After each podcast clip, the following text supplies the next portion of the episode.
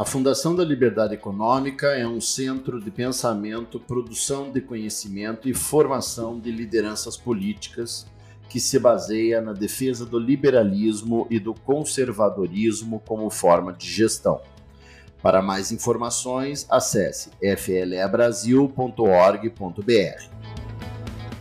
Olá a todos, eu sou Eduardo Faye, da Fundação da Liberdade Econômica, e este é mais um episódio do Liberdade em Foco o podcast da Fundação da Liberdade Econômica. Sejam todos bem-vindos. No nosso podcast falaremos de um tema muito importante para o nosso país: as perspectivas e futuro da política latino-americana a partir de 2023. E para falar sobre o assunto, convidamos a doutora Paula Gomes, entrevistada da Fundação da Liberdade Econômica. Dona Paula é socióloga, PhD em Relações Internacionais na área de Política Internacional e Política Comparada pela Universidade de Brasília.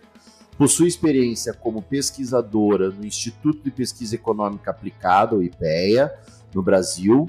Já realizou trabalhos no exterior com a Organização dos Estados Americanos, OEA, e a Organização Internacional de Migrações, da ONU. Atualmente é coordenadora do Brasil da Conferência Americana de Órgãos Eleitorais Subnacionais da Transparência Eleitoral América Latina. Paula, é uma satisfação recebê-la aqui no podcast da Fundação da Liberdade Econômica. Seja muito bem-vinda. Obrigada, doutor Eduardo. É sempre um prazer estar com vocês aqui. Que ótimo, Paula. E agora, depois de todos esses acontecimentos, né, que temos vivido aí no início eh, de, no final de 2022 e, e no início de 2023, é importante essa análise e eu gostaria de iniciar o nosso papo aqui é, perguntando para você quais os aspectos de crescimento é, pode se esperar para a política latino-americana a partir desse ano. Certo. Politicamente, o ano de 2023 ele vai ficar marcado principalmente por um contexto que ele vai ser de incerteza, instabilidade e até mesmo de um pouco de volatilidade. É, a América Latina ela está entrando o ano com um mapa político que ele está bastante reconfigurado, né?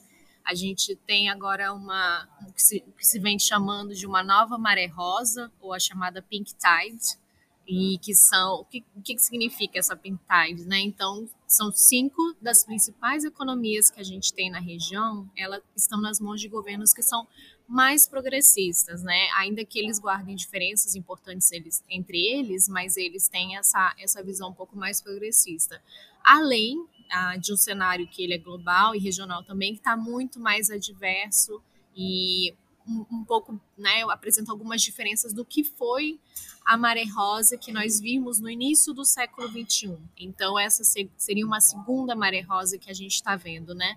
Na primeira maré rosa, a gente teve é, alguns presidentes também que, que estavam à frente da, dos países é, com essa visão mais progressista, e desses presidentes para essa segunda maré rosa, a gente tem apenas o presidente do Brasil que vai se repetir na, na presidência, né? Todos os outros se renovaram. Essa é uma primeira tendência. É, a segunda tendência é, diz respeito também a essa maré rosa, mas também traz uma ideia de coalizão, né? Então a gente vai ver uma coalizão uh, de líderes de esquerda que vão compartilhar um projeto político comum. Uh, em termos econômicos, o projeto político que a gente viu nessa primeira maré rosa dos anos, do, né, dos anos 2000, do início do século 21, era um projeto um pouco mais neoestrativista. Isso a gente já não vai ver tanto uh, nesse, nessa segunda maré rosa, nessa segunda pink tide. Eles têm uma visão que é compartilhada, uh, mas que a gente tem que esperar um pouco para ver ainda uh, quais dentro dos aspectos econômicos que serão privilegiados é, nessa segunda nessa segunda maré rosa.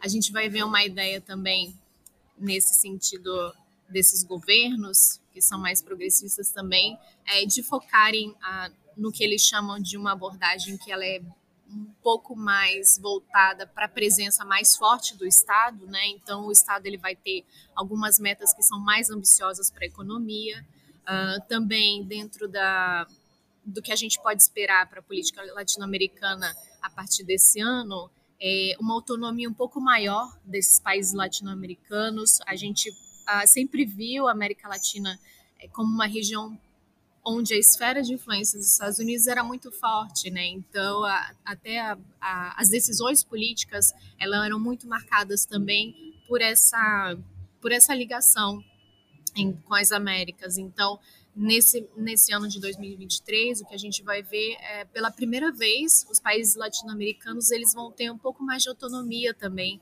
para tomar suas próprias decisões, né, com uma reduzida influência também dessa é, das potências do norte, de uma forma geral. Então, agora, a América Latina ela não é vista mais como uma região problema, como ela já foi há muitos anos atrás, mas pelo contrário, ela vai ser vista né, como uma região que ela tem alimentos, ela tem energia, ela tem um ecossistema que é essencial principalmente em termos de transição energética, em termos de contenção da crise climática, e mas acima de tudo, vai ser um parceiro que ele é né, para essas potências do norte, vai ser um parceiro que ele é cada dia mais seguro e confiável, apesar das instabilidades a, que existem dentro da, da política doméstica de cada país. Uh, e uma última tendência que a gente observa e que é, é uma retomada, inclusive, é a urgência cada vez maior de promoção dessa integração regional, né, que ela ficou um pouco abandonada nesses últimos governos é, latino-americanos que preferiram acordos de integração regional com outras, com outros parceiros fora aqui da, dessa esfera de influência da América Latina. Então, é, é isso que a gente vai ver nesse, nesse primeiro momento em termos da, da política latino-americana para esse ano de 2023. Paula, e muito interessante você estar tá falando aí de cinco países né, nessa maré rosa. É, é, por favor, me corrija se eu estiver errado. Nós estamos falando de Brasil, Colômbia, é, Chile, Argentina e, e Bolívia. Eu estou excluindo a Venezuela porque Venezuela não é um país democrático, é isso? A, a Venezuela, ela está caminhando cada a gente tem é uma, é uma das tendências também que a gente que eu iria comentar que ela está caminhando para uma negociação né? Então setores da, da oposição têm negociado com o governo de Maduro. O que se espera para esse ano é que de fato haja essa negociação para a realização de eleições democráticas íntegras e que realmente de fato se consolide a democracia na Venezuela. A gente é um, é um é um ponto ainda de interrogação sobre o que vai acontecer o caso venezuelano. Interessante. E uma pequena complementação, aqui nós da Fundação defendemos né, mais o liberalismo econômico. Quando você está falando dessa maré rosa e dessas mudanças estruturais da política, é, você também está falando é, de que são é, governos de esquerda, né, todos eles, mas é, numa posição progressista, a qual admite é, algum grau de liberalismo econômico ou é, é, vai tentar equilibrar mais a participação do Estado com o setor privado. É, é isso que você também está tá indicando? Isso, exatamente, porque eles né, partilham de uma, uma visão comum de que o Estado deve ter mais participação na economia. Então, essa é provavelmente uma, uma tendência que a gente vai verificar agora com essa nova, essa ressurgência da, da maré rosa, assim, está correto. Interessante. E, e, como as condições financeiras e restrições econômicas do mundo podem afetar o desenvolvimento da América Latina? E eu até complementaria aí é, com a, o comentário que você fez é, dessa visão do mundo de que a América Latina já não é mais um problema, mas sim um provedor né, e, e, provavelmente um parceiro importante aí em vários aspectos econômicos, inclusive e até principalmente para o setor privado. É, como que você tem essa visão? Falando sobre né, essas condições financeiras e restrições, então, que a gente vai ver Uh, em termos geopolíticos, a gente vai ver uma desaceleração um pouco do que são os chamados motores econômicos né, do mundo, que é Estados Unidos, Estados Unidos, China e União Europeia. Uh, há um, uma projeção do FMI de que né, vai, a gente vai ter um fraco crescimento econômico, que ele vai ficar ali entre os 2%, mais ou menos, inclusive com probabilidade de algumas economias entrarem em recessão. Então, esses são fatores é, que são muito importantes de serem observados e de serem acompanhados. E existem algumas questões que são que eu chamo de quatro questões chaves, né, que, exige, que exigem um pouco de atenção a, a, nível global também, que é, claro, os efeitos que a gente ainda vê do conflito da Ucrânia, que podem vir a afetar o próprio desenvolvimento da América Latina, mas também podem vir a trazer algumas oportunidades. A, a luta desses países, dessas economias, né, que provavelmente vão entrar em recessão para controlar inflação, taxas de juros. A, a gente vai ter também um terceiro tema bastante importante para esse ano, que é novamente a questão dos mercados energéticos. Então, a, a parte energética ela vai ser fundamental é, de, de ser né, observada e que pode afetar também esse desenvolvimento. E mais uma vez, o caminho que a China vai tomar ah, nesse momento pós-pandemia. Né? A gente vê que a China ela ainda está enfrentando algumas ondas de Covid dentro do país, então é um pouco incerto o que, que vai, qual que vai ser o caminho dela, o caminho econômico, político, que ela vai tomar nesse, nesse pós-pandemia. Uh, a gente vê que é uma agenda geopolítica que ela está ainda muito sobrecarregada por alguns pontos né, de tensão também, uh, as tensões que ainda continuam entre Estados Unidos e China. Uh, a gente vê também que essa projeção do FMI ela é uma projeção um pouco, né, um pouco pessimista, Uh, e a, o FMI acredita que a média regional ela vai crescer uh, como se fosse um vento contrário, né? Eles falam vai ser se esperava mais, mas na verdade vai vir um vento contrário que vai derrubar um pouco desse desse crescimento. Então a gente vê um pouco uh, de retrocessos. Vai ser uma década perdida ainda muito em função desse desse legado que a gente teve da pandemia. É, alguma a gente vê algumas questões também relacionadas a impacto nesse baixo crescimento, impactando principalmente nos níveis de, de pobreza, levando maior desigualdade, informalidade e algum, algum tipo de agitação social, né, e de protestos que podem vir a continuar. Esse cenário todo que eu falei é um cenário que nós chamamos de policrise ou de permacrise. E o que, que seria essa policrise ou permacrise? É, essa policrise e permacrise é um momento histórico que ele é caracterizado por várias crises globais. Então, são várias crises globais que vão ocorrer ao mesmo tempo, gerando aquilo que eu falei lá no início de incerteza, instabilidade e insegurança. Então, essas são as condições né, financeiras e algumas dessas restrições econômicas que a gente vê que já estão se projetando no mundo e que podem, de fato, afetar o desenvolvimento aqui da região. Paula, quando você está falando de policrise ou de permacrise, nós estamos falando exatamente o que vivenciamos agora recentemente com o Covid, guerra da Ucrânia e, enfim, todas essas outras questões. Esse é o cenário de uma policrise, é isso? Isso, porque antes o que a gente via era a gente via eram cenários isolados de crise, né? Então acontecia num país, acontecia entre um ou outro país, mas o que a gente vê agora são vários polos de crise acontecendo ao mesmo tempo e impact, né, tendo impactos em escala global que antes nós não tínhamos. Então é isso que a gente chama dessa, dessa policrise mesmo. Perfeito. É, quais os países que, você, que serão né, destaques é, em questões de organização política e quais precisarão de mais atenção, no caso, obviamente, da América Latina que a gente está analisando? Certo. Ah, em termos de democracias, né? Eu vou falar em termos de democracias que eu acho que fica mais fácil para a gente fazer uma, uma comparação. Ah, algumas democracias elas vão ah, continuar avançando. O caso mais emblemático é o do Uruguai. Então, o que se projeta é que o Uruguai ele vai ser a democracia com maior qualidade da região. Algumas democracias espera-se que elas possam vir a se deteriorar aqui, se tornar os chamados regimes híbridos.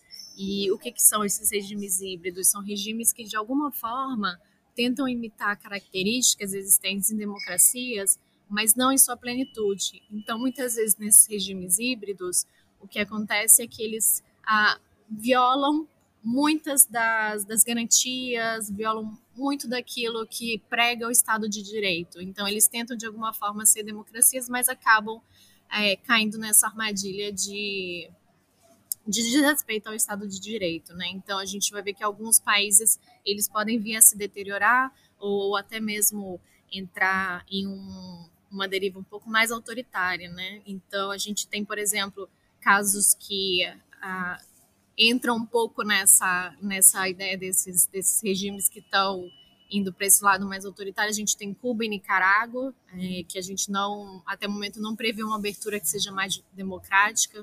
Uh, a gente tem também um, um país que sempre está é, sempre chama atenção, né? E é, é um país que sempre traz preocupação, que é o próprio Haiti. O Haiti ele vai viver um ano crítico, isso sobretudo pela crise, né, a, a, grave crise que ele vive, que é uma crise política, econômica, humanitária, e que a gente fala, inclusive, que o Haiti ele é um estado falido, né, que não, não, não se vê nenhuma perspectiva de crescimento ou de saída dessa crise para a qual ele se encontra. Uh, e há alguns países mesmo que vão manter essa apesar dos desafios que se vê, a democracia vai manter sua qualidade, sua resiliência, é, sendo novamente o Uruguai aquele com, com maior destaque na região. Então, ano de 2023 ele vai ser intenso em termos da agora falando de América do Sul, né? Porque a gente vai ter um, um, um calendário bastante bastante agitado, um calendário eleitoral. A gente vai ter o início do, do né? A gente está tendo o início do terceiro governo Lula aqui no Brasil com em circunstâncias que são bastante desafiadoras, com uma proposta de união e reconstrução, tentando de alguma forma equilibrar é, as políticas sociais que sejam mais ativas com algum tipo de responsabilidade fiscal. A gente tem novamente a questão da Venezuela, a gente né, espera-se que haja de fato essa negociação entre o governo do Maduro para que se possam realizar eleições presidenciais em 2024. Tivemos mais recentemente uma evolução na crise peruana com a destituição do presidente. E novamente a gente vai ter também a Bolívia, uh, com ainda questões que não ficaram resolvidas desde o ano de 2019, quando foi a última eleição presidencial no país. E aí, fora da América do Sul, alguns países que precisarão de mais atenção são principalmente, é, e novamente, Cuba e Nicarágua, também um pouco El Salvador, Honduras, Costa Rica, inclusive por conta dessas uh, possibilidades de derivas um pouco mais autoritárias nesses países. E Paulo, a gente sempre discute muito aqui a questão, né, essas questões de, de liberalismo econômico e, e, de desenvolvimento econômico, social né, e ambiental.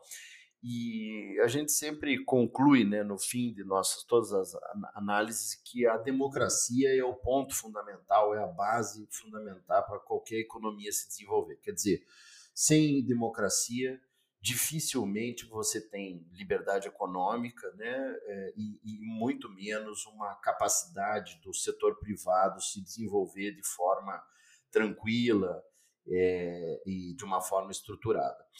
E a minha pergunta é muito simples. Você acha que a gente pode ser otimista e dizer que na América Latina é, a gente tem um, uma possibilidade, principalmente na América do Sul, mais que na América Latina, é, uma possibilidade de uma ampliação da democracia, uma consolidação dessa democracia? Claro que ela é gradual, mas a gente tem essa, pode ter essa visão positiva? Sim, com certeza. E inclusive desde o ponto de vista dessa, desse papel-chave que a América Latina vai ter nesse momento. Então, quando a gente pensa em termos da geopolítica, né, das parcerias, a gente vê uma reestruturação dessas parcerias que são históricas.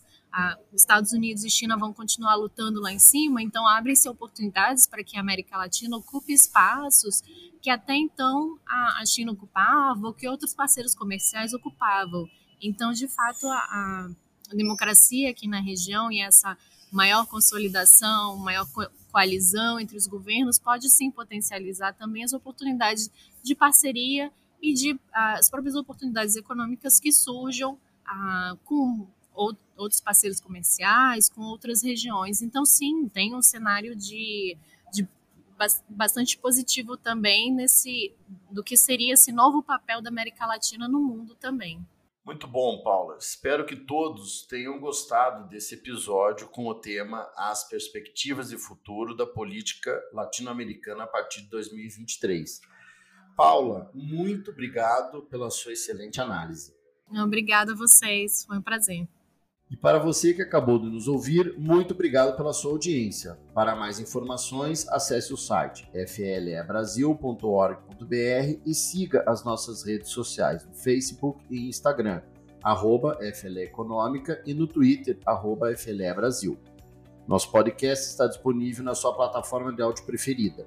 Você também pode seguir nosso podcast no Spotify, Amazon, assinar no Apple Podcasts e se inscrever no Google Podcasts ou no Castbox e favoritar no Deezer. Desse modo, você receberá uma notificação sempre que um novo episódio for ao ar.